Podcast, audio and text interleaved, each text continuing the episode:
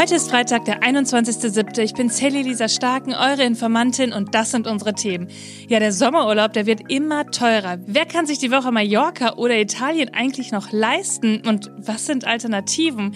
Außerdem müssen wir über die CDU sprechen. Die nimmt es offenbar nicht so genau mit unserem Grundgesetz. Ja, und die will jetzt das individuelle Recht auf Asyl abschaffen. So schlägt zumindest der parlamentarische Geschäftsführer vor.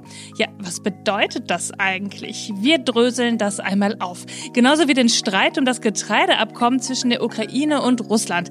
Und das mache ich heute zusammen mit der Journalistin Nina Poppel. Los geht's! Die Informantin.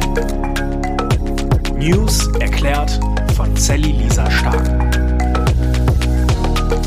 Ihr Lieben, da sind wir wieder. Es ist Freitag und wir haben wieder eine Gästin dabei, die mit uns die Woche so ein bisschen zusammenfassen wird. Die Journalistin und Freundin Nina Poppel. Nina, wie schön, dass du da bist. Ich freue mich richtig. Hallo Sally, ich freue mich auch total. Ganz neue Erfahrung für mich, in einem Podcast Gästin zu sein. Ja, ich finde das richtig toll. Nina, wir kennen uns jetzt ja schon seit einem Jahr. Wir haben uns in Brüssel kennengelernt auf einer Reise der EU-Kommission und ich weiß das noch ganz genau, dass wir auf einmal, wir haben uns im Zug, glaube ich, schon kennengelernt. Da saßen wir auf einmal in einem Vierer mit noch ganz vielen anderen tollen Menschen und da hast du mir erzählt, was du machst und ich war total beeindruckt. Du bist Journalistin und du hast deinen eigenen Politik-Erklär-Account. Nini erklärt Politik auf TikTok und da bist du so richtig durchgestartet. Du hast jetzt ein Jahr lang Videos zusammen mit dem SWR gemacht und ab jetzt machst du es wieder auf eigene Faust. Und ich muss ehrlich sagen, TikTok, das ist für mich ja so ein Riesenmysterium. Ich weiß, ich vielleicht bin ich auch zu alt dafür. Also ich, ich verstehe es nicht. Nina, wie, wie kann man da erfolgreich werden auf TikTok, so wie du? Sally, ich sag's ehrlich, ich glaube sogar ich bin schon zu alt dafür. Ich habe neulich mal bei der Tagesschau gelesen, so eigentlich bis 25, ich bin 28.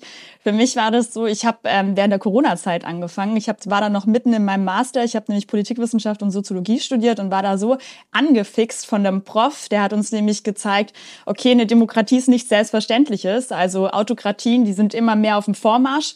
Und dann kam ja die Corona-Krise, ganz viele Desinformationskampagnen und ich habe gedacht, komm, gehst du irgendwo hin, wo junge Leute sind und es war für mich damals TikTok und erklärst du mal, was du so im Studium gelernt hast und ich komme aus dem Journalismus und dann habe ich gedacht, let's give it a try. Richtig cool. Und jetzt hast du damit richtig, also ja, was mega cooles geschaffen. Und eines deiner Spezialthemen ist ja auch internationale Politik und auswärtige Politik. Und da habe ich uns heute auch extra ein paar News für dich mitgebracht. Ich würde sagen, wir fangen mal mit den News an.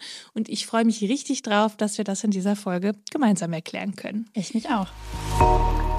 Nini, hast du diesen Sommer noch Urlaub geplant? Ehrlich gesagt, ich bin total unsicher aus ganz vielen Gründen. Da ist ja auch irgendwie die Hitze. Ich habe jetzt wieder geschaut, irgendwie Italien an die 45 Grad. Ich weiß es nicht. Ja, es gab auch eine andere Meldung. Also über Hitze haben wir auch schon total viel gesprochen hier im Podcast. Ich finde es auch richtig ähm, ja, beängstigend, vor allem wenn man dann sieht, dass ganz viele Städte ja schon eine rote Alarmstufe rausgegeben haben. Und das ist bei uns ja auch äh, der Fall ist. In der letzten Folge habe ich auch über die Siesta für alle gesprochen, dass man so eine Mittagsruhe einlegen kann. Und dann gab es noch eine Meldung diese Woche, die habe ich dir mitgebracht, und zwar vom Statistischen Bundesamt. Und die sagen, dass die Sommersaison, also Urlaub in der Sommersaison, richtig teuer geworden ist. Halte ich fest, die Preise für Flugtickets, die sind in den letzten sechs Monaten um insgesamt ein Viertel an Kosten gestiegen. Und auch Pauschalreisen, die sind deutlich teurer geworden, fast zehn Prozent mehr. Und ich meine, das merken wir eigentlich alle im Portemonnaie. Ne? Die Inflation, die beträgt gerade 6,4 Prozent.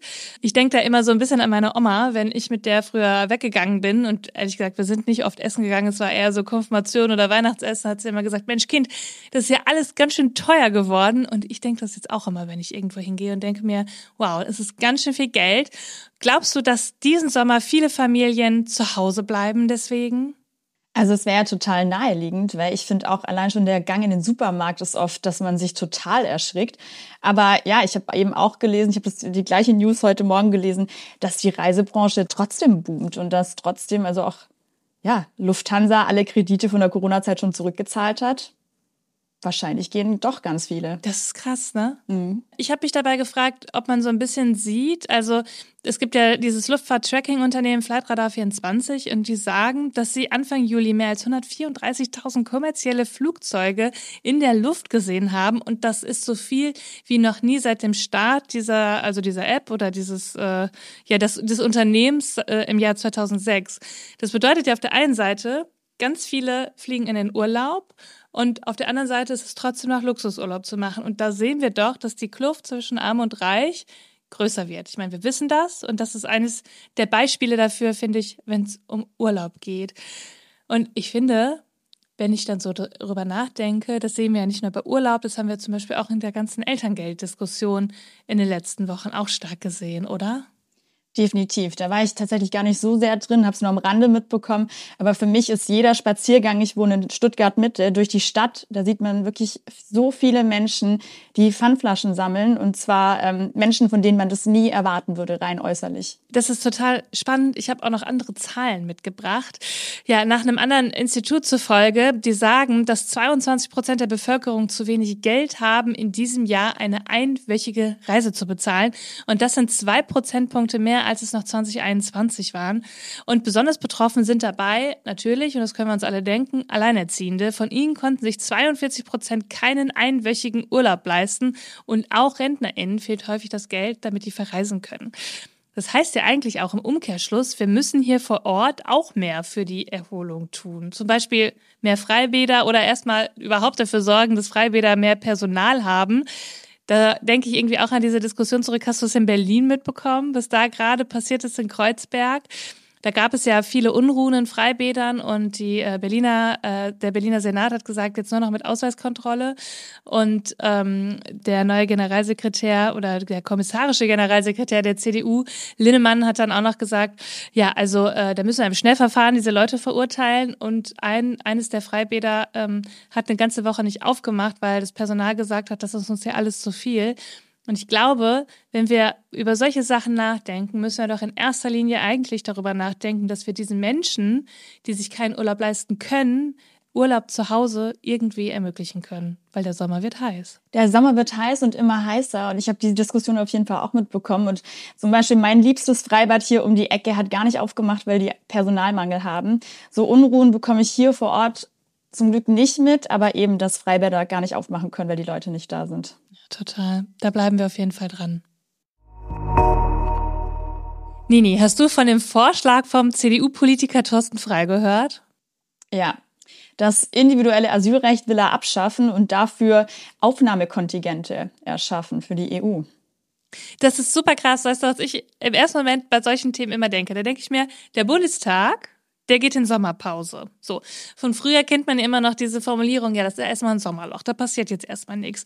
Das ist ja schon lange nicht mehr so, denn jeder Politiker oder jede Politikerin, die haben ja auch in ihren, ja, in ihren, eigentlich haben sie ja theoretisch nicht richtig Urlaub, sondern sie machen dann ja auch ähm, Arbeit in ihren Wahlbezirken, aber sie haben das Gefühl, sie müssten immer noch ihre Meinung zu einem Thema sagen. Und so ist auch Torst, bei Thorsten Frei gewesen. Er ist Bundestagsabgeordneter und parlamentarischer Geschäftsführer der CDU-CSU-Fraktion im Bundestag und der hat einen Artikel in der Frankfurter Allgemeinen Zeitung geschrieben. Und da hat er genau das geschrieben, was du gerade gesagt hast. Und im ersten Moment finde ich, hört sich das so theoretisch an, dass man erst denkt, hä, warum regen sich denn alle darüber auf? Was bedeutet das denn überhaupt?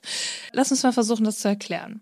Also in erster Linie ist Asylrecht ja bei uns ein Menschenrecht. Das bedeutet ja eigentlich, dass alle dieses Menschenrecht haben und nicht nur Menschen, die bei uns wohnen, sondern auch Menschen im Ausland. Das gründet sich auf dem Völkerrecht und der Europäischen Grundrechtecharta, oder? Ja, und auch in Deutschland. Also er schlägt es ja für, für die EU vor und auch für Deutschland wäre das eigentlich gar nicht umsetzbar, weil es unser Asylrecht ist im Grundgesetz in Artikel 16a drinne. Das ist ein Artikel, der nicht veränderlich ist und also durch die Ewigkeitsklausel geschützt. Und selbst wenn wir die Ewigkeitsklausel nicht hätten, dann könnte er die, das Grundgesetz nur verändern mit einer Zweidrittelmehrheit im Bundestag und die hätte er definitiv nicht, weil die meisten haben ja schon erkannt, ich glaube, was wir zwei uns jetzt auch über Blicke sagen, weil es ist einfach wollte im Sommerloch mal ein bisschen Gas geben und der AfD halt mal ein paar Wählerinnen und Wähler wegschnappen. Zumindest hat er gedacht, dass er das damit schaffen kann.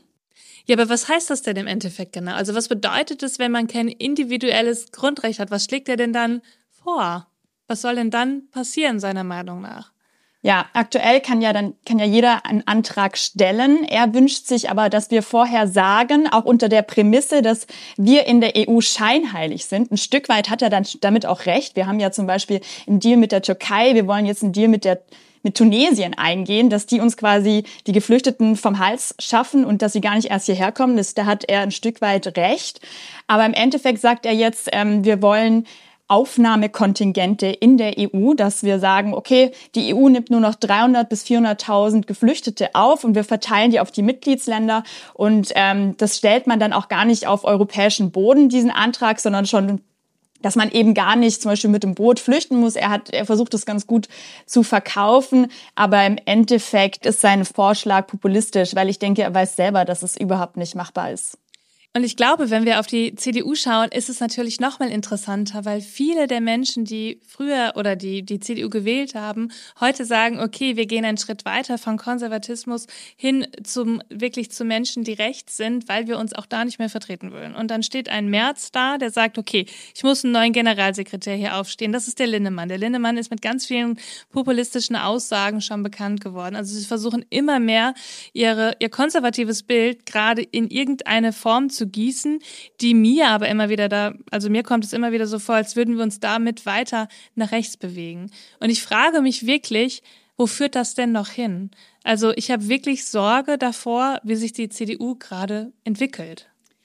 Ich habe nicht so eine richtige Sorge, sondern ich denke mir einfach, das ist dieser verzweifelte Versuch, irgendwas zu tun, also ich weiß auch gar nicht, ob das langfristig so bleiben wird, weil ich glaube tatsächlich, die bekommen so ein Echo. Und ähm, ich habe auch gelesen, ähm, politische Ränder schärfen. Ich glaube, das ist gerade einfach nur Verzweiflung. Zweimal hintereinander Politbarometer, AfD zweitstärkste Kraft. Ich weiß gar nicht, wie viel System jetzt da noch dahinter steckt. Und ich, ich glaube ehrlich gesagt, dass sie auch wissen, dass sie so keine Wähler schnappen. Ich glaube, man, man versucht es gerade einfach und es ist pure Verzweiflung. Zu dieser Thematik habe ich noch eine ganz spannende Aussage gesehen von Pro Asyl. Die werfen der Union vor, sie übernehme die Position der Rechtsextremen und Europafeinde. Und das ist, glaube ich, etwas, das man bei dieser Sache auch im Hinterkopf behalten muss. Dieser Vorschlag, der hier gekommen ist, der ist menschenrechtsfeindlich. Ja, ich habe sogar so eine Aussage von einem AfD-Politiker gesehen, von einem vom innenpolitischen Sprecher. Selbst der hat über die CDU oder über die Union gelacht und hat gesagt, oh, die haben wahrscheinlich gerade ein Aufmerksamkeitsdefizit und hauen es deshalb raus. Nina, ich habe dir jetzt noch eine Meldung mitgebracht, die beschäftigt mich wirklich schon die ganze Woche. Es geht um das Getreideabkommen in der Ukraine. Und ich muss ehrlich sagen, ich habe schon am Anfang der Woche überlegt, das in den Podcast zu nehmen, dann aber gedacht, hm, wie spannend und relevant ist das denn gerade eigentlich? Und je mehr ich mich damit beschäftigt habe, umso relevanter und interessanter fand ich das eigentlich und auch so schrecklicher. Denn was mich am meisten, ja, oder welche Zahl mir am meisten jetzt im Hinterkopf geblieben ist, ist, dass die Ukraine ja sehr viel Getreide exportiert und davon weltweit 400 Millionen Menschen ernährt. Und das war mir ehrlich gesagt am Anfang der Woche, als ich gesehen habe, dass Russland gesagt hat, wir verlängern das Abkommen nicht, gar nicht so bewusst. Und jetzt ist es so, dass das Getreide auf dem Meerweg eigentlich aus der Ukraine rauskommt. Also sie es über den Meerweg transportieren und exportieren. Es ein Abkommen gibt mit Russland, dass das Getreide über das Schwarze Meer weiter ausgeliefert werden kann. Und am Montag ist jetzt dieses Abkommen ausgelaufen und Russland will der Verlängerung nicht zustimmen. Putin sagt, wir haben gerade so unter Sanktionen zu leiden, ihr könnt mich mal, hier geht gar nichts mehr durch. Ja, und dann habe ich mich gefragt, was bedeutet das denn jetzt für diese 400 Millionen Menschen, die durch das Getreide von der Ukraine ernährt werden? Ja, das ist ganz spannend. Also dieses Problem hatten wir letztes Jahr schon durch den russischen Angriffskrieg in der Ukraine. Sind die Weizenpreise einfach explodiert? Und durch dieses Abkommen im Juli 2022 ist es so ein bisschen eingebremst worden. Die Preise sind immer noch deutlich höher, aber dieses Abkommen ist eben sehr, sehr wichtig. Und vor allem ist es wichtig für Länder in ähm, in Afrika, in Subsahara-Afrika, in den Golfstaaten, im Nahen Osten. Und wenn dieses Abkommen eben nicht mehr besteht und die Ukraine da kein Weiz mehr liefern kann, dann explodieren die Preise so sehr, dass viele Menschen sich nicht mal mehr Grundnahrungsmittel leisten können. Und da sprechen wir einfach von Hunger als Waffe. Das ist so krass und das ist genau die, die, die richtige Zusammenfassung. Und dann frage ich mich manchmal, also ich frage mich sowieso immer, wie Putin überhaupt noch schlafen kann nachts, aber das ist so ein Punkt und das hat auch Annalena Baerbock gesagt, das fand ich sehr interessant. Sie sagt, Putin würde einmal mehr zeigen, dass er in seinem Angriffskrieg gegen die Ukraine nicht einmal auf die Schwächsten Rücksicht nehme. Und sie sagt jetzt gerade, sie ist gerade in New York und bei dem Besuch hat sie gesagt, dass es jetzt Bemühungen geben soll, dass das Getreide über Land exportiert werden könne. Und Das Welternährungsprogramm der Vereinten Nationen, das befürchtet eine globale Ernährungskrise. Der Leiter des Berliner WFP-Büros, also der, das Welternährungsprogramm der Vereinten Nationen, der sagte im Deutschlandfunk, immer mehr Menschen seien von Hunger bedroht. Es gäbe eigentlich genügend Lebensmittel weltweit, die Preise seien jedoch viel zu hoch. Und der Vertreter der UNO-Organisation wies auch darauf hin, dass 345 Millionen Menschen von extremer Ernährungsunsicherheit betroffen seien. Ich finde das alles so krass und ich muss wirklich sagen, dass diese vermeintlich leichte hergesagte Entscheidung von Putin jetzt dazu führen könnte, dass so viele Menschen Hunger leiden und Getreide noch teurer wird, dass man das, wenn man das in diesem Kontext versteht, dass eine Meldung ist, die eigentlich die größte Aufmerksamkeit in dieser Woche bekommen müsste. Definitiv. Also es ist ja auch einfach Erpressung. Er bezieht sich speziell darauf, dass ähm, russischer Dünger und gewisse Lebensmittel von den Sanktionen einfach befreit werden sollen. Und ähm, es ist für ihn Druckmittel. Das ist ganz, das ist Strategie. Ja, und das ist eine Strategie, die ist einfach nur unmenschlich. Auch da werden wir euch weiter auf dem Laufenden halten. Nini, nach diesen ganzen Meldungen ähm, muss ich gestehen, ich versuche hier immer diese Folgen mit Good News abzubinden. Und jetzt müssen wir es beichten, wir haben beide wirklich nichts gefunden, wo wir denken würden, ey, das wollen wir euch erzählen.